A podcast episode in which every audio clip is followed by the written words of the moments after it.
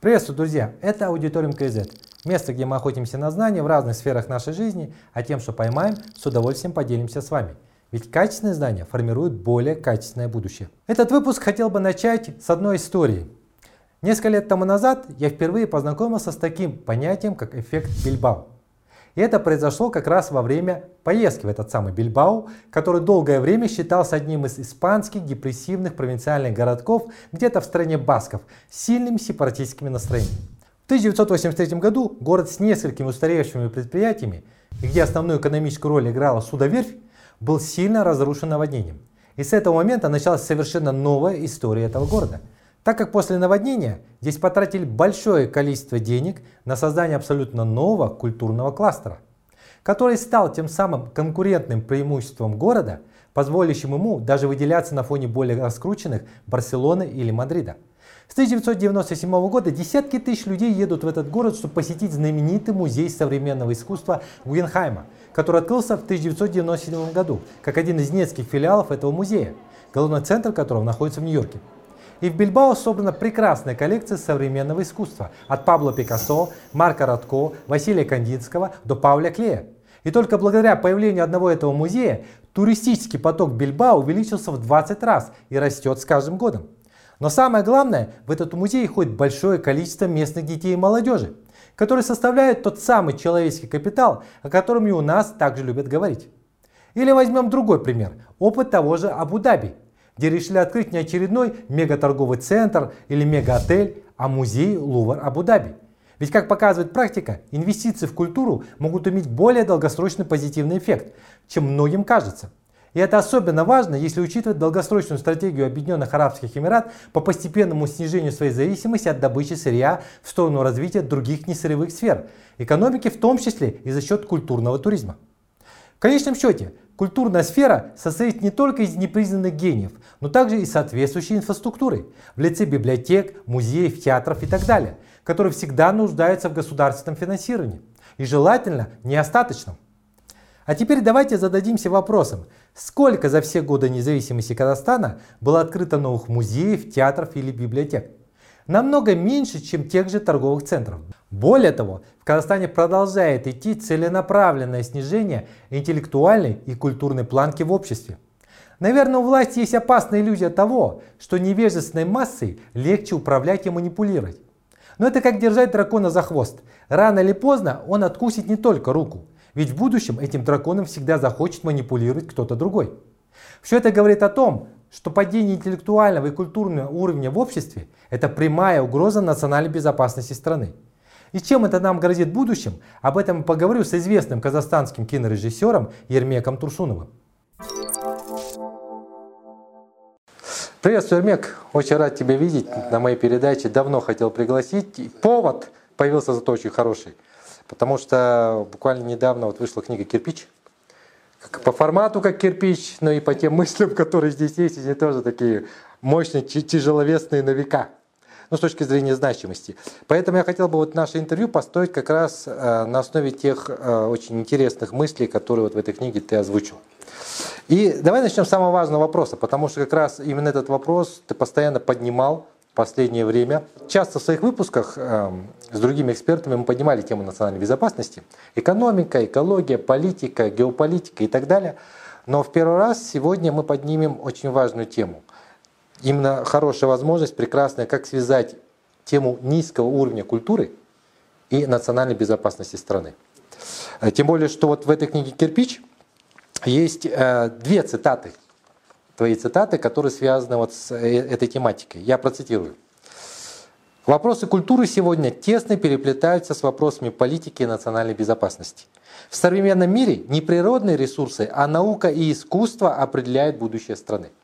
Это первое. И второе, вот то, что мне понравилось, я тоже здесь себе выписал. Национальная безопасность – это не автоматы с водометами.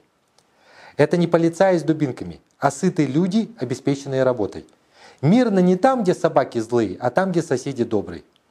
Можно ли сказать, что сейчас национальная безопасность Казахстана под угрозой? Именно с учетом того, что вот я озвучил. Да, ну, спасибо, что пригласил, во-первых.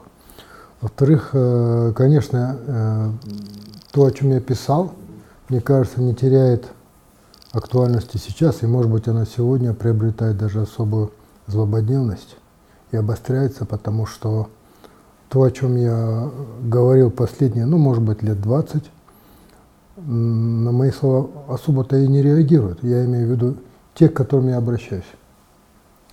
Я имею а, в виду э, людей, которые принимают решения в этой стране, и по своим обязательствам они как бы отвечают именно э, за национальную безопасность. А национальная безопасность, она напрямую связана с культурой, потому что от уровня культуры в стране зависит уровень безопасности. Можете расшифровать? Как расшифровать? Бы, да? Ну, я, как ты знаешь, жил в разных странах. И в Америке я жил, и в Европе, и на Ближнем Востоке. И я имею возможность как бы сравнивать. Я э, наблюдаю определенный процент озлобленности – озлобленности в обществе. Тем более, что я ведь делаю анализ не только на примере там, Алматы или Астаны. Я со своими съемками объездил эту страну из конца в конец. Я э, бываю иной раз в таких вот э, дырах, куда ни один депутат там, или министр по своей воле не поедет. Я приезжаю в эти точки, в эти провинции, и встречаюсь с людьми, ну, они знают, там, в гости зовут, я прихожу, там чисто вот эти казахские дела, кунака шахрат. И я имею возможность прямого контакта с тем самым народом, о котором так часто говорят с разных трибун. Так вот, я могу говорить о том, что народ сейчас озлоблен – он озлоблен на том, что он э, невежествен, у него нет возможности получать хорошее образование. Народ предоставлен самому себе, и вся инфраструктура провинциальная, она разрушена. Там нет ни домов культуры, ни клубов, ни дворцов. Я снимал фильм «Шрахша», я снимал это в районе Жаркента, это бывший Панфилов, Жаркентский район, и вот мы ездили там по аулам. А это где-то ну, около 200 километров, наверное, от Алматы, да. И вот мы э, как-то задержались на ночной съемке, и до базы ехать далеко, я продюсеру говорю, давай я здесь где-нибудь заночую, договорись с кем-нибудь, я там, чтобы не мотаться туда-сюда. И он там договорился с кем-то из местных жителей, что вот придет режиссер, переночует, не будет Василий. Я тоже сказал, пожалуйста, чтобы люди там не беспокоились. Ну, ты знаешь наши казахские дела. Естественно, пока я пришел, уже барана зарезали, там, за столе, соседи собрались, что у тебя Ермек придет, и тебя ангмейт, там все такое. И, ну, пришел уже где-то часа два, наверное, ночи, было уже поздно. И э, сидим, разговариваем, телевизор, там, хабар и экспо, там, открывается экспо, там, торжество, все такое, мы смотрим. И э, в этот момент потух свет. Потух свет.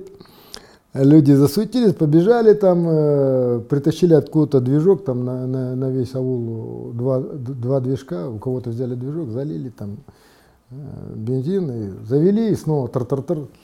И там опять этот э, какой-то э, деятель выступает и говорит, вот, Казахстан, мы снова догоним, перегоним. Зеленая энергетика и прочее, да, прочее. Энергия будущего. Энергия будущего, да. да, энергия будущего. Вот. А люди, они же простые люди от земли, они смотрят, говорят, вот здорово, классно, вот скоро, мы скоро всех обгоним, скоро мы всех там порвем, вот молодцы там, все такое, понимаешь? А потом ну, поужинали, все, этот гремит движок. То скоро там тоже кончилась эта солярка, бензин, и снова свет потух. Но мы уже поели, пообщались, люди разошлись. И я думаю, схожу-ка я до ветру. Схожу я до ветру. Темень беспросветная. Столбов в ауле нет, потому что в какую-то холодную зиму срезали столбы на дрова. И от трассы там километра три тянуть нету этих никаких проводов, в ауле темнота. И нужно идти до ветру. Я это до пункта назначил. Как идти? А там этот хозяин говорит, ну вот так пойдешь, вот так пойдешь, там вот сад, в саду, там в углу стоит этот самый объект. Ну а как идти? Я взял сотовый телефон и, значит, фонарик и пошел. Ну, прихожу обыкновенный, значит, а деревенский, значит, этот туалет, нет крыши из самана. Я зашел, так смотрю, небо, звезды. Где-то гремит экспо. Где-то там все шумы, отголоски да, этого всего. Э, сотовый телефон с. А я, а я думаю, вот, если бы не технический интеллект западных инженеров, то я провалился бы вот, вот во, во все, наверное. И дороги-то нет никакой. Я думаю, наверное, вот в 18 веке, в 17 веке точно так же под открытым небом сидел какой-то мой предок. Ему никто не про экспо, про экспо не рассказывал, но он сидел тоже романтично, смотрел на небо, наблюдал за всем этим. И по сути ничего не поменялось.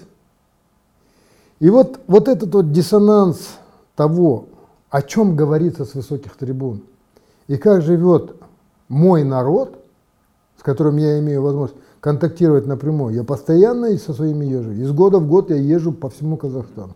И везде одна и та же картина. С небольшими нюансами в ту или на другую сторону.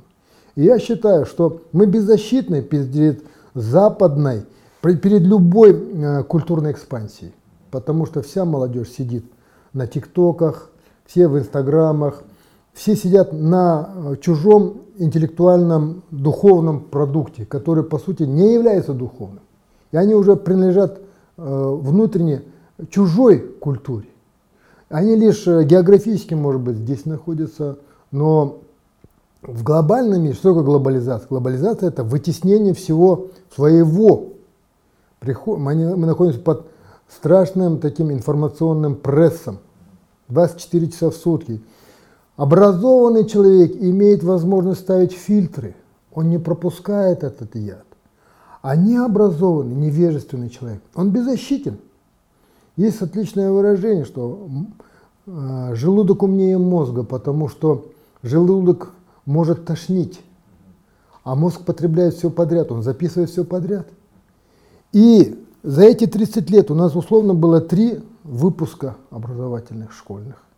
Один хуже другого. Один хуже. Нация деградирует. Почему я об этом могу судить? Потому что у меня бывают встречи в разных, опять же, в школах, в вузах, у меня бывают встречи. И по качеству задаваемых вопросов я могу судить о качестве данной аудитории. И эти вопросы из года в год становятся все глупее и глупее и глупее. Интересный индикатор. Кстати, Эльмек, тут вот э, э, ты затронул тему, связанную с э, национальной идеей в том числе. У нас потратили немало денег, бюджетов на разработку разных национальных идей за эти 30 лет. Чего только не придумали в чиновничьих кабинетах. Но вот помнишь, э, вот недавно ушедший от нас Булат Атабаев, известный театральный э, режиссер, еще в 2004 году у него была такая провокационная фраза, но она очень жесткая и, мне кажется, очень реалистичная. Он сказал, что на самом деле в Казахстане есть только одна национальная идея – это коррупция. Коррупция, которая всех объединила такая жесткая правда, да? Вот прошло 17 лет с его слов. Ну, мне кажется, ничего сильно не изменилось. И вот с своей точки зрения, а на самом деле, что такое национальная идея? Что должно лежать в ее основе? То есть, как бы вот, может быть, такой емкий, краткий твой вот такой тезис. Или, может быть, это все миф, как бы, может быть, и не должно быть ничего такого, что всех должно объединять. Ну, во-первых, Булат, друг мой близкий, ты знаешь, мы очень тесно с ним общались. Да, человек резких высказываний. Вот. Не совсем я был, конечно, согласен, я имею в виду в, частых, в частности формулировок. А так, по сути, конечно, он прав. Я должен сказать, что мы живем в стране, где идеология отсутствует. У нас нет идеологии. И за все эти годы я не услышал ни одной вразумительной идеологической э, задачи или догмы, которую бы пытались бы э, народу предложить, и народ бы это принял как свое. У нас нет идей. Мы только о ней и говорим. Какая национальная идея? Ну, давайте возрождать язык, допустим, да? Об этом мы говорим давно. Язык так и не возродился, если честно. Реформа образования, сколько их тоже было, на что толку? Образование, о нем лучше не говорить. Э, медицина, Поэтому, понимаешь, я вот в основном говорю о культуре, но составляющие культуры, культура, она ведь очень многогранна. Это не обязательно там ножик вправо и вилка влево и красиво оделся культурный человек. Да? Культура, она во всем. Она присутствует в политике, в экономике, э, в выборе, в выборе кадров, в образовании. Она присутствует в медицине, она присутствует в ежедневном общении людей. То есть это не только театр, библиотеки, это Нет, в целом образ жизни это во всех образ сегментах. Жизни, да? Образ жизни. И вот я вот сказал, что я жил в разных странах. Ты знаешь, что я замечал? Вот э, когда я жил в Штатах, да, фальшивые улыбки, там все такое, но лучше мне фальшивая улыбка, чем искренняя озлобленность. Понимаешь? Люди элементарно здороваются. Ты просто задержал на ком-то взгляд, с тобой мило улыбнулись. Ты на пробежке пробег... обязательно поздороваются. У нас, если ты поздороваешься, человек будет на тебя немножко смотреть. Что в лифте там едут молча. Правильно? Начиная от таких деталей вот, внутреннего общения, социума, вплоть до того, как выступают наши политики перед депутатами или где бы то ни было с высоких трибун. Они же двух слов связать не могут. Ни на казахском, ни на русском, ни на каком. Беднейшая речь, скудость мысли. А кто ясно мыслит, тот ясно излагает. То есть все идет оттуда. И поэтому у нас нет и культуры диалога. Понимаешь? Между верхами и низами. Мы мы не слышим, они живут своей жизнью, эти живут своей жизнью.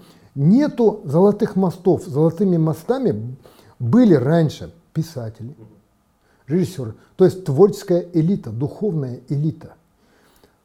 Назначенная элита не может выполнять функцию золотого моста, объединять тех и этих, разжевывать мысли. Назначенная элита и самоназначенная элита. Вот, кстати, здесь Ермек вот, э, очень хорошо подвел к другой твоей цитате из книги «Кирпич». Она, кстати, очень хорошо подходит под этот твой тезис. Я процитирую. «Художник должен находиться над схваткой, чтобы не терять остроты зрения. Так он видит дальше. И зорче. И это его видение одинаково важно для всех противоборствующих сторон. А как только он расположился у трибуны, все, он уже не художник. Он член президиума, и разница большая. Вот как раз вопрос у меня. Осталась ли в Казахстане та интеллигенция, которая не член президиума, а душа и глаз народа? Я вынужден э, сказать, что таких маяков сейчас нет. Это национальная трагедия, потому что наше вот э, общество, ну будем говорить э, казахское общество, да, оно всегда ориентировалось на то, что были э, маяки, были люди, которые формулировали мысли и доносили их до, допустим, до правителей.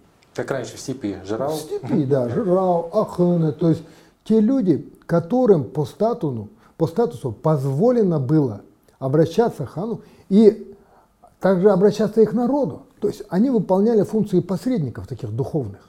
И они были э, неприкосновенны, не как нынешние депутаты, допустим. Они соединяли оба берега. И уважение было и там, и там. И там, и там, понимаешь, к ним прислушивались. Сейчас таких нет. Ну, Улжас Умарович, которого я вот, сколько лет, уже больше 30 лет люблю, уважаю, былые авторитеты с ней свергнуты, их уже не признают, в основном молодежь, они даже не знают, кто это такой. Сверху, ну, Отношения тоже так, как к уходящей натуре, никого не слышат и не слушают. И уже не осталось людей, которые бы обращались бы. Потому что инертность, и, а, а зачем кричать в пропасть? Это относительно вот нашей ситуации. Ну, если говорить в целом, то всегда были духовные авторитеты, которые имели возможность и по статусу говорили – указывали на какие-то недостатки. То есть национальные лидеры, пускай да. даже и неформальные. Да, да. Сейчас говорят, вот, есть формулировка лидеры мнений, да? Ну кто сегодня лидеры? Блогеры, что ли? Лидеры мнений. Кто там еще? Инстаграмные звезды? Ну, трендсеттеры, сейчас очень много определений. Ну, Но у каждого это? своя группа, так, скажем, да, так подписчиков, о чем, фанатов. О чем и речь, что, понимаешь, сегодня у микрофона нет очередей. Что такое вот глобальная сеть, интернет? Что такое там Инстаграм, Фейсбук и все прочее? Это интернет без очереди.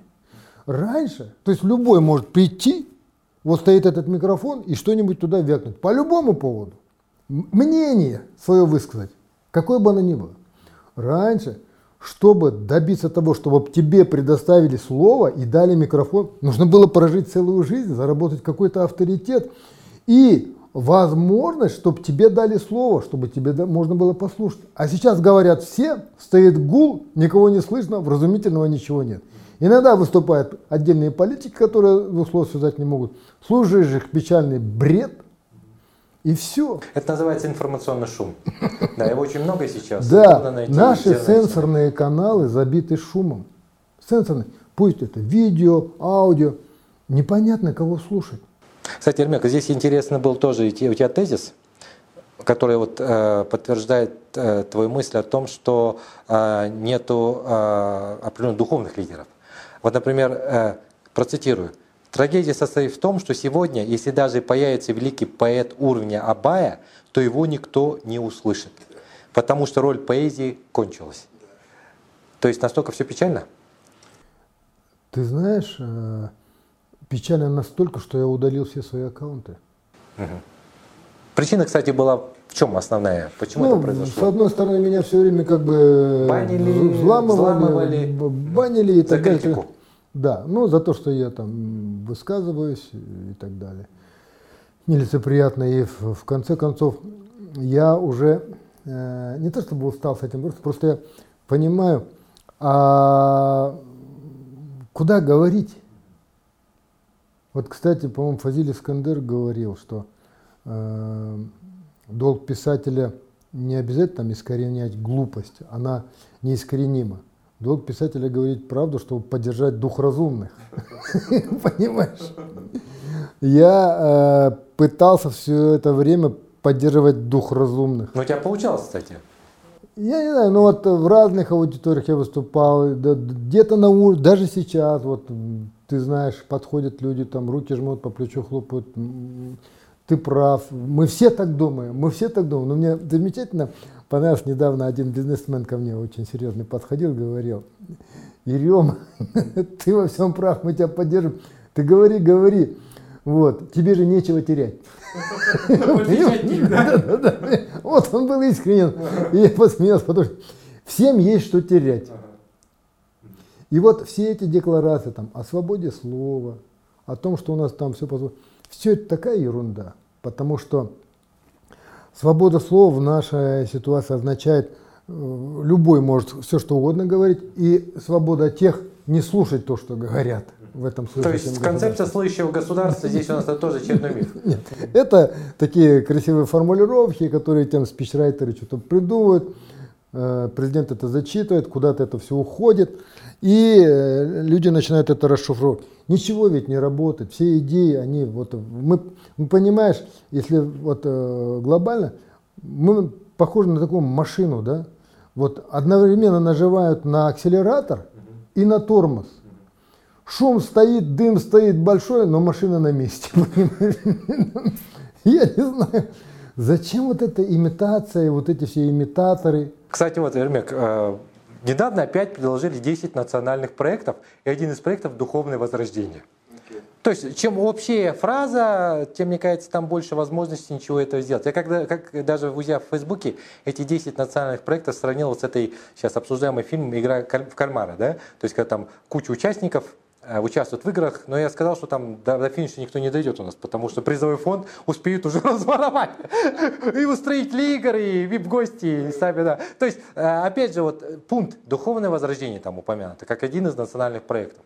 То есть, это что, очередная мистификация вообще? То есть, как, как это вообще фактически, физически, если все это будет реализовываться? Что касательно духовного возрождения? Ну, духовное возрождение Программа Рухани Жангру, когда ее объявили? Я не знаю, сколько она лет. Как бы на всех э, плакатах, угу. на всех Кстати, баннерах. тоже по лозунгам духовного возрождения. А это оно же и есть. Угу. И я не знаю. Ну, перевели на русский язык, ну какая разница, это, это одно и то же. А, в чем драма заключается? Понимаешь, кто эти реформаторы? кто эти реформаторы, которые будут, понимаешь, то, что президент говорит, и вообще то, что они там выступают, на, это все интересно, это все правильно. Кто возражает?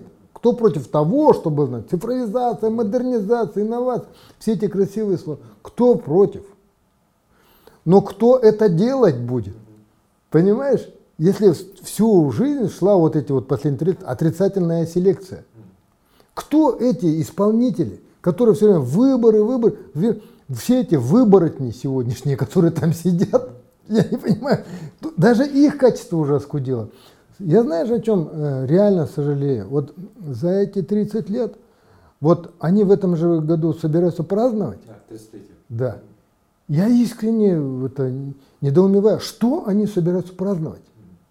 Вот что они собираются, какие достижения, давайте пальцы будем загибать, глобально. Не в том, что там Гена Головкин кому-то морду набил, или Димаш там это их заслуги. где-то это спел. заслуги для наших. Да, да, это, конечно, это да. все, они же уже чемпионами все это закрыли закидали этими шапками, все это их достижения. Вот там еще там кто-то на Евровидении кто-то там победил. Это ведь какие-то, это же не решает задачу в целом. Это не облегчает жизнь того, что мы рады за Гену, что он кому-то морду набил.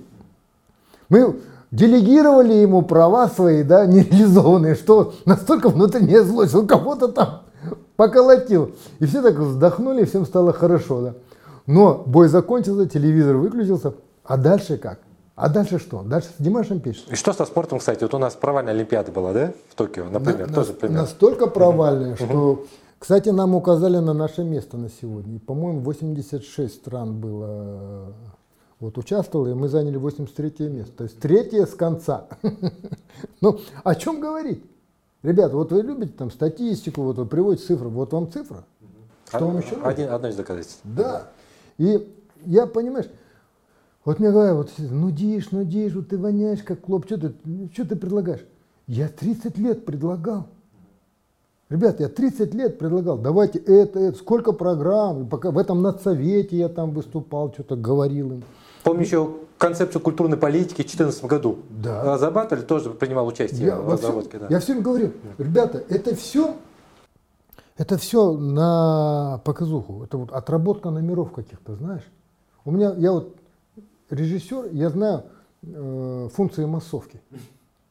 Массовка в, в определенный момент должна на заднем флане пробежать. Понимаешь? А определенных, наиболее колоритных, им можно дать ковры, там, лопаты, чтобы, выделили. Чтобы как-то выделить. Да. Остальная массовка пробегает толпой. Каждому по 5 тысяч, по 3 тысячи тенге заплатили, они пробегут. Кто с ковром бежит, ему 7 тысяч, потому что он ближе к камере. Понимаешь? Кто с лопатой, кто-то с носилками, мы их выделяем. Понимаешь? Я тоже умею пользоваться этими правилами. Кого увеличить камерой, кого нет. Там, знаете, вот этот депутатишка новый же появился, который там молодой пацан, забываю, как его зовут, там, орал там за Тукаева, прям до спазма в горле. Тоже чувак, который с лопатой у меня пробежит. Я его выделю. Таких же много этих приемов. Если к этому с юмором относиться, то, знаешь, это все очень весело. Мы живем в каком-то перевернутом, знаешь, сознании. Каждый выполняет свою функцию. Тебя назначили, ты будешь президентом, ты будешь премьер-министром, ты будешь там еще кем-то. Депутатом, да. Да. Всех распределили, роли распределены. Ну, давай будем играть в кальмара. Да. Давай будем играть в кальмара. Кто дойдет? Да, да, да, да. Кто-то, конечно, дойдет. Ну, хорошо, давай но это если, знаешь, иногда юмора не хватает, потому что жизнь-то проходит, ребят. Да. Жизнь-то проходит. Вот день со дня, день со дня, вот и, и поэтому я иногда у меня действительно опускаются руки, я думаю, ну блин, понимаешь, вот как этот говорил, трудно разбудить человека, если он притворяется, что он спит. Но это невозможно. Они все притворяются, что вот мы не спим, но мы, блин, якобы, давай, давай, давай. Жванецкий на эту тему очень хорошо это выражал. Ну, а я тебе еще скажу, главное разочарование моей жизни, понимаешь? За эти 30 лет, ладно бы они там, знаешь, наворовали, там, коррупционеры там вытащили там в офшоры, унесли, там все попрятали. Не это самое страшное. Самое страшное, они запустили вот этот вирус, вирус, который страшнее любого коронавируса, любой вот этой вот, это пандемия, которая снизу доверху всех У всех мышление поменялось, понимаешь? Все через призму выгоды, через призму каких-то разводов, через каких-то вот... Даже дружба превращается в какое-то выгодное предприятие, если э, оно сулит какую-то, знаешь, добычу на том конце. И все построено на этом. Кстати, вот э, опять же к тому, что ты сказал, цитата. Цитата. Цитирую прям как классиков. Смотри. Уйдут последние носители основных привычек, вымоются агашки старого поколения, пойдет новая, усовершенствованная генерация агашек с не меньшим опломбом, но с убойным аппетитом. Перманентная драчка за угодье по-прежнему остается главной национальной забавой. Это как раз к вопросу о том, что нас ждет в будущем. Да? То есть... Э, Это мы уже сейчас наблюдаем. Детишки подросли. Они сменили уже молочные зубы на настоящие, а те уже нарастили клыки. Понимаешь, когда я говорю, что Образование само по себе опасно без культуры. Бескультурный образованный человек, он опаснее темного невежества. Темный невежество схватит вилы и побежит там, или возьмет баллон газовый, взорвет ну, себя. Да. А образованный, не культурный, а моральный типок, он будет строить схемы. Он будет хитрее, он будет умнее, потому что он знает правила игры.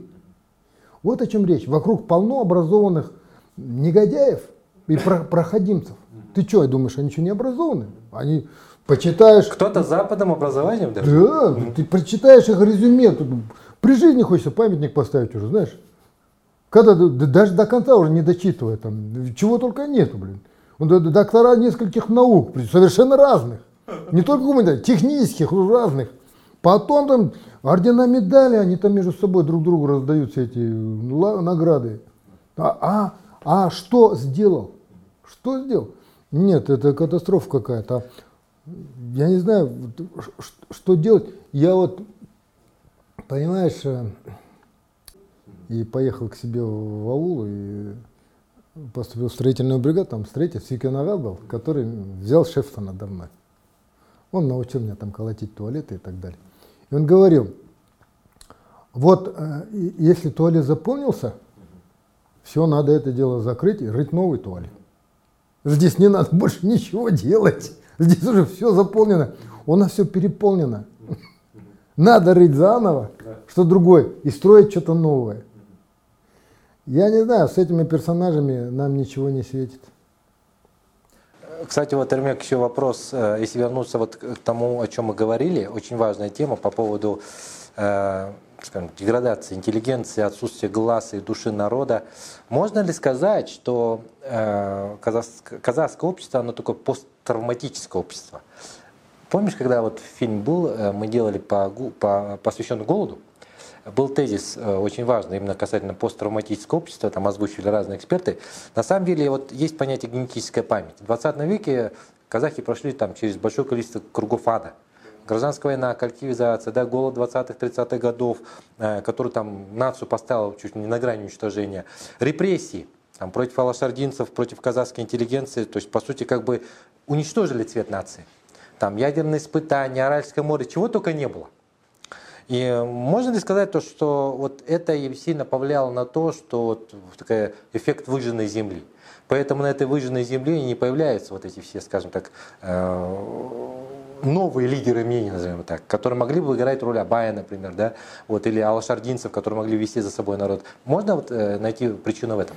Ты знаешь, эта гипотеза имеет право на жизнь, потому что вот этот ген страха, он прочно вжился, вот я бы сказал, э, в поры творческой интеллигенции. Я почему могу говорить за них? Потому что я нахожусь в самом центре – я общаюсь с писателями, с композиторами, с музыкантами, там, с, с людьми, носителями вот этой вот информации, именно культурной, духовной. Я э, сколько лет э, не нахожу в их среде э, соратников. Меня ведь никто не поддерживает. Ну, может, в частных бесед где-то там за чаепитием. Ну, как этот бизнесмен. Да. В частной беседе. Да, да. Ты говори, говори, да, в принципе. Да, да, да. да. То есть тебе нечего терять. В, в каждой деревне должен же быть свой дурачок, да? И, и в принципе, условно говоря, кто-то на меня этот колокольчик уже повесил, и как бы я выполнял до недавнего времени вот, вот эту вот роль. Бегал там, звонил и во все колокола и говорил, смотрите, смотрите, мы не туда идем. А я задавался вопросом, а почему есть люди, которые намного умнее меня, образованнее меня, и прожили больше меня, и знают больше, информируют, почему они молчат? Почему они молчат? Почему они даже поддерживают в каком-то смысле систему. систему? Так вот, я понял, это мы называем системой, это ведь не система, это уже схема. Это бизнес-схема. У тебя была даже фраза в книге «паханат». Паханат. Паханат. Где-то есть султанат, где-то еще что-то паханат. Это паханат. Иерархично. В каждой провинции, в каждом областном акимате, районе паханаты. У нас иерархическое общество, у нас сословное общество. Оно разделено на сословия. Чернь, плебс, то еще кто-то, аристократия самоназначенная. Потому что, по сути, это не аристократия, это не ахсуек, это не белая кость. Потому что аристократия – это жертвенность. При определенных, э, при определенном течении обстоятельств они первыми были жертвами. Какие это жертвы? Посмотри на их упитанные физиономии. Поэтому я считаю, что вот этот вирус, который был запущен, он за эти 30 лет, у нас говорят, Юрий Желдоеджина за 50 лет народ обновляет. У нас за 30 лет народ обновился. Я когда уезжал в Штаты, я уезжал, я 12 лет болтался по миру. Это уезжал как раз э, в начале 90-х? Да, да, да. да 90 в 91-м я уезжал, я уехал, я вернулся через 12 лет примерно, ну я с, с отъездами, приездами, потом уже приеду на несколько дней, уезжаю. И когда я приехал на совсем, я, а когда, когда приезжаешь, у тебя зорче зрение становится, острее. Ты уже видишь по-другому и слышишь по-другому, обостряется и слух. Это уже другая нация. Это уже не, не те казахи, которые были, когда я уезжал. Это другие. И отношения между людьми другие. И мышление, и восприятие окружающего другие. И знаешь, вот эту вот э, смену, когда ты живешь здесь, ты, может быть, даже глаз замыливаться не замечаешь. А когда ты приезжаешь и видишь, это бросается в глаза. Природа человеческая поменялась. Это, это, это другая уже страна, это другое государство. И э, родина-то у меня живет там, но ей сильно мешает жить государство, понимаешь, которое перевоспитало мою родину, сделало ее другой. Я об этом все время говорил, говорю, меня не слышат, и меня никто не поддерживает. Что обидно-то? И я, как дурачок, знаешь, в ауле там бегал, бегал, ну тоже надоедает, ребят, если вам так нравится жить, ну живите. Тогда я немножко там отдышусь, по, побуду сам на сам. Я вообще первый раз выхожу в эфир, вот ты меня позвал, в это время никуда не ходил. Большое спасибо, что согласился. Не, не, ну, куда? Ну, в телевизор, что там делать? Это телевидение сегодня, это преступная организация, которая занимается разложением нашего общества еще больше. Куда еще? В газету, у нас этих газет как нерезанных, а читать нечего, вообще парадоксально, у нас всего много. У нас очень много вот информационных каких-то вот каналов, не слушать, не смотреть, ничего. Ну, как понимаешь, много званых, но мало избранных. Вот именно, да, да. понимаешь? И какие-то отдельные точки, там, очаги, где, ну, я хожу, там, закрытые лекции где-то читаю, встречаюсь с людьми. Все это очень катакомбно. И мышление у людей сейчас катакомбное. Кстати, вот по поводу телевидения, вот я тоже вот с кирпичей цитата была такая, значит, надо выключить телевизор. Войну телевизора выиграть невозможно. Поэтому нужно просто взять и выключить. Ну хотя бы на день, на два. Глядишь, войдет в привычку. Э, но вот здесь, кстати, важный момент. Сейчас у телевизора тоже сейчас меньше сидят, сейчас больше в социальных сетях. Вот по поводу этого тоже у тебя есть интересное высказывание. Существует две правды. Одна стерильная, отредактированная, это газеты, сайты, телеканалы. И вторая стихийная, сетевая, непричесанная. Вот. То есть получается то, что социальные сети, с одной стороны, дают возможность какой-то такой определенный оазис, некие свободы создают, то, что уже, по сути, как бы было где-то там заасфальтировано в офлайне. Да? То есть это все-таки есть пока. Поэтому, мне кажется, нужно тебе вернуться в социальные сети в любом случае, потому что у тебя есть своя аудитория, есть люди, которые хотят на самом деле что-то менять в этой стране. Опять же, я всегда исхожу из того, что конструктивная мысль, она тоже может как вирус быть. Да? То есть эффект заражения все равно идет. Кто-то, вот даже сейчас мы с тобой ведем беседу, может кому-то будет интересно, кому-то нет, но может кто-то действительно вынесет что-то для себя важное. Пускай даже одна фраза, да, одна мысль. Может то, что, о чем он думал долгое время, но здесь как раз вот такое завершение произошло. Вот, ну, может, я да. с тобой согласен, а вот ты вот про Абая спросил, я вот сейчас подумал. Если бы сейчас Абай открыл бы Инстаграм, например, да, или там э, в Телеграме зарегистрировался бы, ты знаешь, у него подписчиков было бы очень мало. Потому что миллионы подписчиков сейчас у кого? У какой-нибудь Ксюши Собчак местного разлива. А их очень много, я их имена не буду называть. Да, Нач... на... да начиная с той дамы вот, с мутными пятнами биографии, вот это вот, и тяжелой судьбой. Вот. Последовательных же много. И это тоже статистический показатель того, что у нас все не так. Это неправильно. Не может быть у этих тиктокеров, у этих э, э, блогеров столько подписчиков. А коли так, если это действительно так, миллионы, то это кошмар. Я вот недавно встречался с Нурланом Сабуровым. Хороший парень. Он мне понравился. Кстати, как это все произошло, то есть эта встреча? А мне Маргошкин позвонил, Маргулан, э, друг, да, друг мой близкий. И говорит, тут хотят с тобой познакомиться, и я первый день не смог, потом через какое-то время говорит, давай все-таки пообедаем. Я приехал, и он меня знакомит, Нурлан Сабуров. А я говорю, очень приятно, говорю, это певец, говорю, ты. Ну, я же это невежествен, сказочно, и современные вот эти дела не очень понимаю. Он говорит, я э, стендапер. Стендапер, я тоже не знаю, кто это такой, но я потом выяснил, это человек, который читает свои. Ну, помнишь, были сатирики, как Жванецкий. Жванецкий тоже стендапер, в принципе. Получается, да. Жванецкий стендап. стендапер. Просто сейчас поменяли название да. того, что было ну, всегда, да, а теперь да, по-другому да, называется угу. и так далее. Окей. Угу. Вот, поговорили, очень хороший парень. Угу. Вот, э, сейчас он живет в Москве. И там собралось несколько... Но показать, что он сам захотел с тобой встретиться. То есть, да. да то есть это получается интересный момент. Да, да, да. И он угу. говорит, я, я хочу... Я не знаю, можно ли об этом говорить, я думаю, он не обидится, наверное. Он говорит, я бы хотел э, немножко по-другому себя позиционировать, я бы хотел э, потяжелеть, стать более серьезным и так далее, мне скоро 30 лет и так далее. И так далее. Я говорю, а чем занимаешься? Он говорит, вот я занимаюсь этим. Я говорю, дай посмотреть. Я начал смотреть. Вот, э, программу, которую он ведет, на ТНТ, по-моему, на телевидении, там садятся пять человек, и они нач... приглашают шестого, и они начинают его там это, над ними издеваться. А, что было дальше, по-моему, называется программа. И отдельное выступление, где он, значит, на сцене выступает, декламирует свои тексты.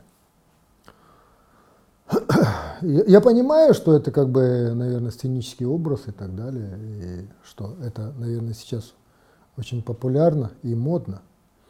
И он мне сказал, что я потом посмотрел, действительно, у него этих подписчиков миллионы. Миллионы. Но я ему как бы сказал свое мнение по поводу того, что я увидел. А я понимаю, что сейчас надо мной будут смеяться, что я такой старый, что я там отстал от времени. Но, ребята, ну давайте отмотаем пленку назад. Вам кажется это весело? Это умно? Это вас как-то заводит?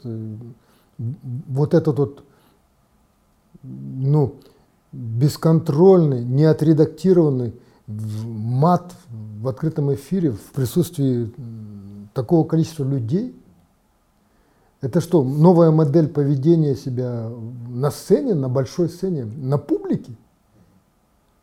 Мне, я не помню, когда случился вот этот слом, когда мы перешли вот эту невидимую точку и превратились вот в это вот быдло, которого веселит, вот мы выйдем сейчас с тобой на улицу, там машина задавит человека, там вот кишки, кровь, люди набегут, начнут снимать это на сотовый телефон. Они не понимают, что это некорректно, что это аморально. Так они все это начнут выкладывать. Ребята, в какой момент это произошло? Вы понимаете, что так делать нельзя? Нельзя. Это сцена. Ты выходишь на люди. Что ты с собой несешь? Какую культурную информацию? Какой новый эстетический фон? Что ты вынес с собой? И вот когда у лидеров, когда вот такие люди становятся лидерами мнений, носителями мнений, так у нас же вот такие маленькие вот эти последователи вот этой вот эстетики новой. Открой свой сотовый телефон, сколько их там нынче?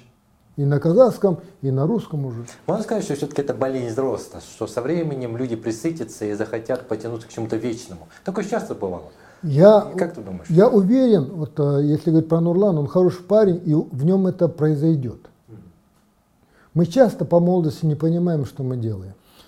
Но э, ты должен понимать, это твоя локальная жизнь. А когда ты выходишь на люди, ты уже делишься с публикой. Это уже разные вещи. Ответственность нужно понимать. Что ты несешь в мир? Что ты несешь в мир? Что ты привнес? Ты ведь так и останешься в памяти людей.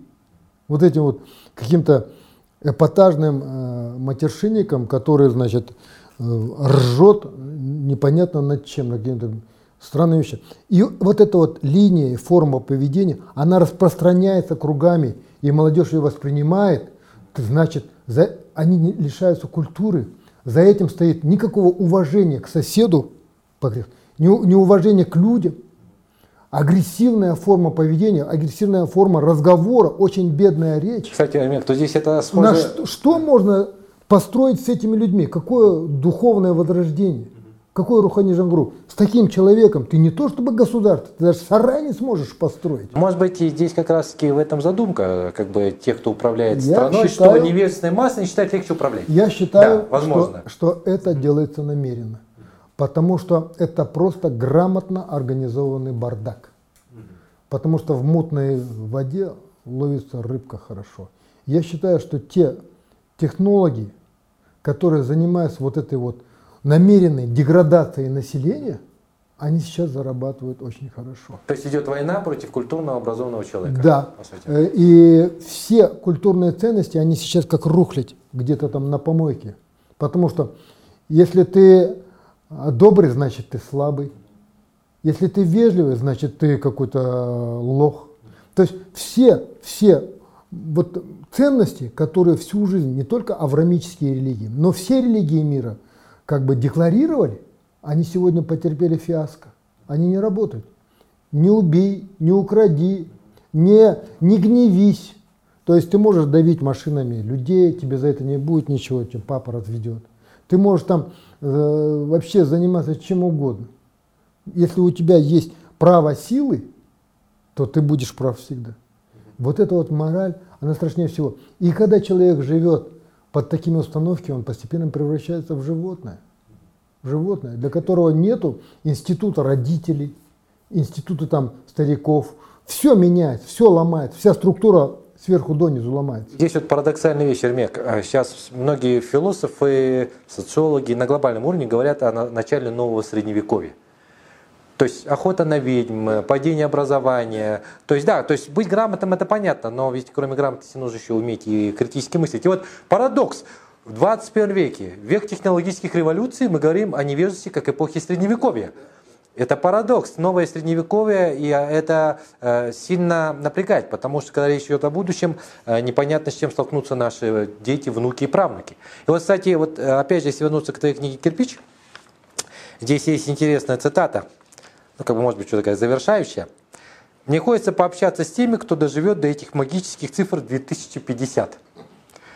Правда, я не знаю, кто из моего окружения дотянет до тех времен. Так вот, с твоей точки зрения, что будет 2050 году с учетом того, что ты сейчас сказал? А я тебе скажу, если у власти останутся клоны тех, кто сегодня, а все идет к тому, что они останутся, то в 2050 году будет объявлена программа 3000. Понимаешь? 50. Нет, 3000 слишком далеко не надо. 3000 нормально. Посмотреть на средний возраст, перепись населения провести, узнать, кто в каком состоянии. 3000 красиво звучит, магические цифры. Вот. Тогда мы всех догоним, перегоним. И это всегда, это та самая морковка, которая висит перед осликом, для того, чтобы он все время шел вперед. Даже если это дорога в пропасть. Да. Умные люди давным-давно понимают, это такой, никакой Америки не открывают. Всегда нужна какая-то замануха. Это просто такая политическая пирамида. Знаешь, это так, в которой участвуют все вот эти вот деятели. А всегда найдутся политтехнологи, которые придумают какие-то тезисы, красивые такие формулировки, там, слышащее государство. Если оно слышащее, оно должно быть еще и видящим. А если оно еще и видящее, оно должно быть принимающим решения. Оно должно быть полезным. А что оно только слышит? У нее что, только одно ухо? А что, глаз, языка, мозгов у нее нет? Она только слышит. Все. Тогда декларирую, хотелось бы, чтобы это полноценный был организм, а не одно такое действующее ухо, понимаешь, которое всех вас слышит. Хорошо, что слышит, но оно повернулось и пошло дальше по своим делам. Понимаешь? Так мы живем. Поэтому, конечно, многие доживут до 2050 года. Я, честно говоря, иногда, если честно, мне так понятен Чехов, где-то написал, по-моему, в дневнике. Это замечательный день сегодня. То ли пойти чаю попить, то ли пойти повеситься. Так здорово. Вот у меня сегодня настроение такое. У меня сегодня, вот без дураков, я понимаю все. Я вот с этим надсоветом походил по этим коридорам власти, я там со многими познакомился, имел беседы. Слушай, паноптикум, паноптикум какой-то. Это нужно постараться найти таких людей, понасажать их, дать им в руки, значит, вот эти вот рычаги какие-то, и они будут рулить. Это кошмар. Это качество власти. Я в окружении президента не вижу ни одного стоящего человека, который бы за идею, у которого там где-то в запасе не было бы какой-то другой мысли. То есть там нет своего жирау? Жирау они назначают. Жрау есть, их много. Назначенных. Назначенных. Но именно от, от народа, как вот этот мост. Нет, в том-то и дело, что э, настоящих буйных мало. И они не ко двору. И самое главное, что, понимаешь, наше э, общество, это сейчас как такой английский газон, знаешь? Все ровненько, все красиво, выстрижено. Не дай бог, какой сорняк вылезет. Он портит всю панораму. У японцев есть выражение забивание гвоздей. То есть гвоздь один вылез, его нужно тоже забить. Ну, чтобы шляпка, шляпками не выделялся, да. Вот такая же примерно у нас сейчас ситуация. Для них самое главное, чтобы я понял, для них самое главное, ровно, тихо, не шуми, все красиво, нормально идем. Не мешайте играть в наш гольф. Да. То есть, понимаешь, это вот как мы были малыми детьми, взрослым гости приходили, и они все, все, иди, запирали тебя в своей комнате. Ты сидел, слушал, а там у них что там происходило, понимаешь, там в тарелочке шумят, там, знаешь, вилки, ложки, там что-то булькает, они там едят потихоньку, что-то такое, знаешь, попивают, о чем-то разговаривают. Да, что-то друг другу там, знаешь, и ты только все, ну что они там делают там? А они, а они кто, не дай бог, заметил, что ты заглянул в власть. Ты еще не спишь? Ты почему не спишь? Быстро спать. А как спать, если вы там что-то вкусненькое едите и что-то там пьете? То же самое, знаешь. Так, так, не шуми, не шуми, что, да давай, давай, да, тихо, тихо, видишь, все хорошо. Но это сейчас как раз напоминает пиры во время чумы, которые они любят устраивать. Ну вот, к сожалению, я ищу, я вот все, я же тоже нормальный человек, я хочу радоваться, я хочу гордиться там за свое, за родное, понимаешь, мне так надоело, я ведь много ездил по разным фестивалям, вот международным, начиная с Оскара, заканчивая там маленькими местечковыми. Я замечал, что когда говорят Казахстан, произносят Казахстан, первая реакция такая, знаешь, негативная. Что бы они там ни говорили. я тебе скажу, что на самых больших международных форумах репутация страны играет большую роль. Бывают разовые там, кто-то выстрелил, но это должно быть такое планетарного значения какое-нибудь явление. А так в среднем, ты знаешь, репутация страны сильно вот, э, э повредила моей жизни, скажу так. И мне, понимаешь, мать, она же все равно твоя. Ну куда, как Шевчук поет, да? Родина, а куда ты от нее денешься? Ну и хочется радоваться, чтобы было действительно что-то хорошее. Хочется ради идеи вот это что-то сделать, чтобы... А когда ты вот сталкиваешься с тем, что все притворяются, что они спят, и там наверху идет, всех все устраивает, ну а что орать в пропасть? Что орать в пропасть? Да, есть, хочется при жизни все-таки увидеть как, какое-то хорошее, не разовое, там, Димаш спел или там Максим что-то сделал. В том-то и дело, что, оказывается, мы можем только морду кому-то набить и хорошо спеть. А где наши достижения в науке? Где наши Нобелевские премии по литературе, по математике, по науке? Нету этого. Академию наук во что превратили? Все творческие союзы на боку лежат. То есть, понимаешь, коммунисты, даже Сталин, они понимали, что такое творческая интеллигенция, что за ними, какая это могучая сила. Это послы, это посредники, которые несли их слово, разжевывали этим. И их слово доносили до тех. И был какой-то консенсус, как они говорят. А сейчас там своя жизнь, здесь своя жизнь. И тихо, как в болоте. Но опять же, у нас сегодня во время нашей беседы было очень много пессимизма, но это связано с реализмом.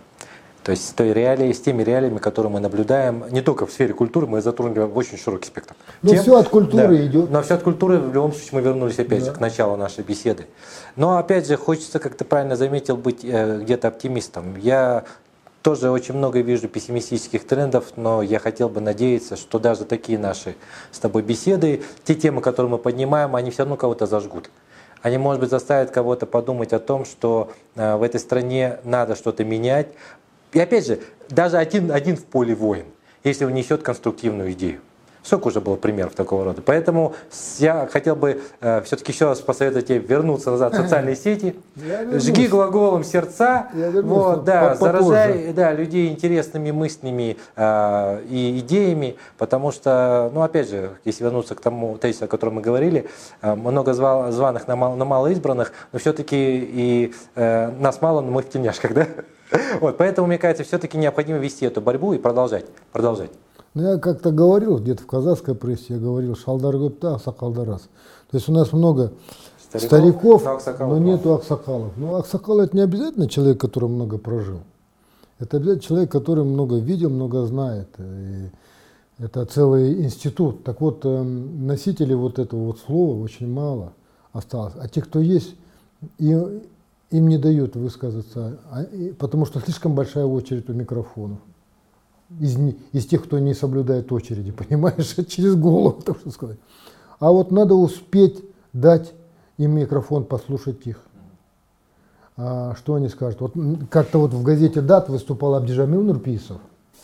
Я забыл, как материал называется.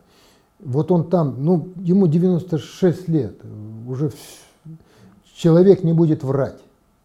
И вот он э, подводит итог своей жизни и при, приводит дает оценку тому, что сегодня происходит. И он говорит страшные вещи. Он говорит, что если бы волки знали, что у нас происходит, им было бы стыдно. Волкам было бы стыдно. Ну, говорит патриарх казахской литературы. Не случайный человек, не блогер.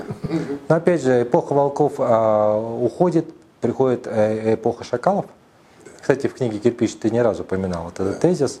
Вот. Но я думаю, что со временем все равно придет и эпоха львов.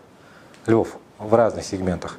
Вот. И да, посмотрим. И я все-таки надеюсь, что эта эпоха наступит намного раньше, даже, чем э, мы ожидаем. Большое спасибо за интересную беседу, да, за очень интересные, скажем так, мысли вот в этой книге. Советую всем почитать, она классная настольная книга философов вообще-то наших должна быть.